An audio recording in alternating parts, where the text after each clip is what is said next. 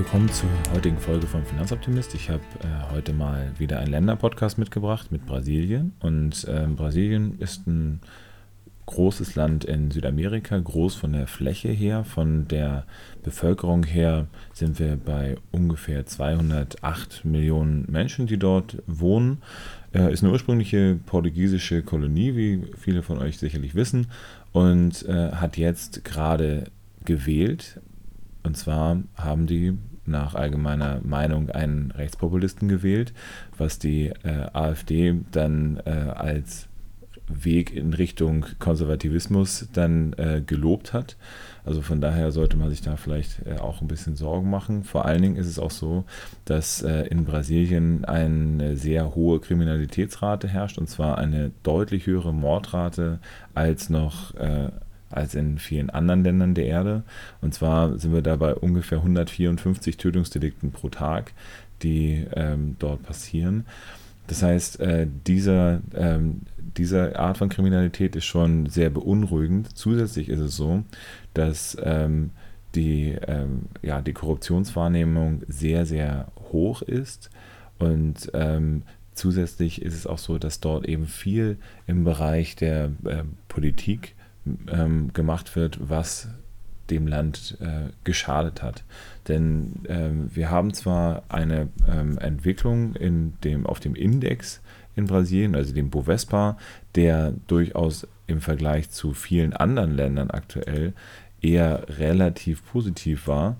Ja, das heißt, wir haben jetzt zum, äh, zum, Beispiel seit einem Jahr eine Entwicklung von ungefähr 12,87 äh, Prozent Stand heute was ähm, im Vergleich zum DAX, der eben im Zeitraum, äh, im gleichen Zeitraum ein Minus erwirtschaftet hat, und äh, zum S&P 500, der irgendwo im Bereich 2 bis 3 Prozent über das letzte Jahr gelegen hat, dann durchaus eine Entkopplung dann darstellt, was auch daran liegt, dass viel der Wirtschaft eben aus äh, der, der eigenen ähm, Entwicklung, also aus dem inneren Konsum dann stattfindet, sodass äh, Brasilien ein Stück weit abgekoppelt ist.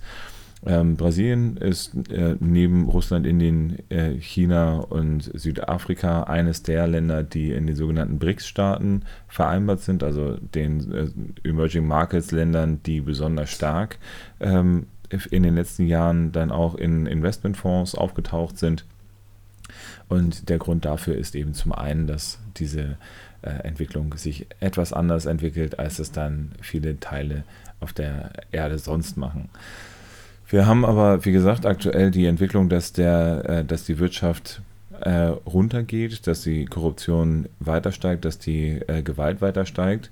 Und ähm, das führt halt dazu, dass jetzt eben das fünftgrößte Land der Erde von einem Mann regiert werden, werden wird, der eben die Militärdiktatur auf jeden Fall verherrlicht und der eben Minderheiten beziehungsweise eben andersartigen äh, georientierten das Leben sehr, sehr schwer machen werden wird, bis hin zu der Drohung, dass äh, politische Gegner eingesperrt und äh, gegebenenfalls gefoltert, bis hin zu der äh, Ausweisung, dann, das waren so die Worte, die er eben hat.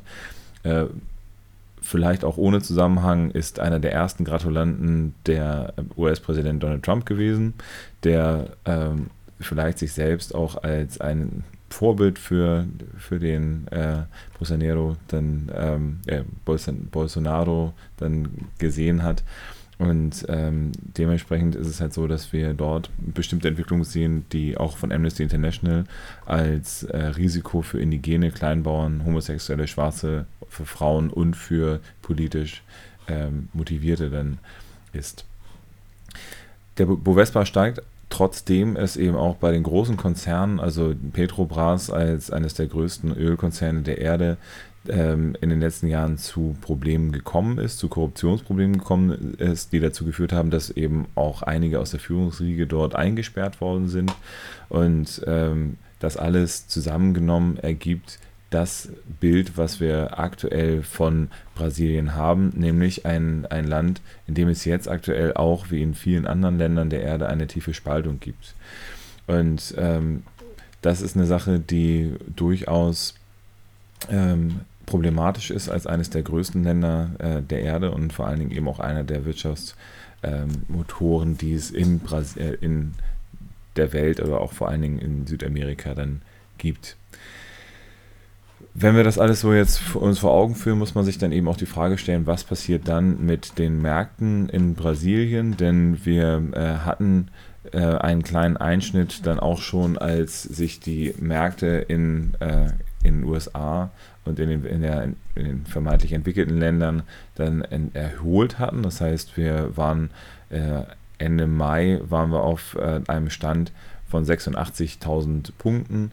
Jetzt sind wir aktuell bei 83.000 Punkten, aber dazwischen war halt ein Tief, das eben bis runter ging auf 70.000 Punkte. Also von daher ein massiver Verlust, der dort entstanden ist, was daran gelegen hat, dass jetzt eben die Gelder abgezogen werden in die USA. Das heißt, wenn äh, in den USA die Zinsen wieder steigen, also das heißt Staatsanleihen wieder attraktiver werden, dann wandern die Gelder aus den ähm, anderen Märkten teilweise eben auch sehr stark aus den Emerging Markets ab, was äh, dann einen doppelten Effekt hat, denn dort äh, ist es dann so, wenn die Kurse nach unten gehen, werden sehr häufig dann automatische Verkauforders dann von den großen institutionellen Anlegern ausgelöst, sodass dann sehr schnell auch mal ein Kursrutsch, Kursrutsch entstehen kann, was es eben auch wieder passiert ist. Es bleibt aber zu beobachten, was äh, sich aus, nach der Wahl in Brasilien äh, tun wird, denn wir haben ähm, in den letzten fünf Jahren durch, äh, in den letzten fünf Tagen einen durchaus äh, stark sichtbaren Abwärtstrend und äh, da muss man eben schauen, wie es weitergeht. Wir ähm, haben also in Brasilien ein sehr breit aufgestelltes Bild. Wir müssen halt mal schauen, was dort eben passiert. Allerdings ist eine der sehr besorgniserregenden Aussagen, die getroffen worden sind, dass die Ackerlandflächen in Brasilien weiter ausgebaut werden sollen, was wiederum dazu führen könnte, dass äh, mehr Regenwald gerodet wird und das in einem Land, in dem sowieso schon sehr, sehr viele Umweltschädigungen passiert sind. Gerade in den Ballungsräumen ist äh, die Verschmutzung, ähnlich wie ich das auch schon in meinem Argentinien-Podcast äh, gesagt hatte, sehr, sehr hoch, was daran liegt, dass ähm, viele Menschen eben in diese Metropolregionen ziehen. Ähm, Sao Paulo als mittlerweile größte Stadt auf der südlichen Hemisphäre hat da ein massives Problem im Bereich der Umweltverschmutzung, im Bereich der Müllentsorgung. Und ähm, ja, das in Kombination mit immer weniger Regenwald rundherum ähm, macht Brasilien nicht unbedingt zum Vorbild, was Umweltschutz äh, angeht und was äh, eben vielleicht den Klimawandel auch wieder in die falsche Richtung weiter schubsen wird. Von daher äh, leider auch hier kein sonderlich finanzoptimistisches Bild, wobei man eben sagen muss, wie gesagt, die ähm, Wirtschaft und äh, die, äh, der Index von Brasilien hat sich bisher noch von den Problemen im Land entkoppelt. Eben wahrscheinlich auch in der Hoffnung, dass durch einen äh, Politikwechsel bestimmte Dinge passieren werden. Ich danke euch dementsprechend wieder fürs Zuhören. Ich hoffe, ich habe euch zwei, drei Dinge mit auf den Weg gegeben. Diesmal ein bisschen investmentlastiger als sonst. Und ich freue mich darauf, euch auch beim nächsten Mal wieder in meinem Podcast begrüßen zu dürfen. Äh, besucht mich gerne auch auf Facebook, auf äh, meiner Finanzoptimist-Seite. Ähm, schaut euch meine YouTube-Videos unter äh, Hashtag Befrei dein Geld an oder besucht mich auf meiner Seite www.finanzoptimist.com. Ich freue mich äh, über jedes Feedback, was ihr mir gebt und schreibt mir dementsprechend gerne äh, auch eine E-Mail. Ich wünsche euch einen schönen Tag, eine schöne Woche und bis zum nächsten Mal.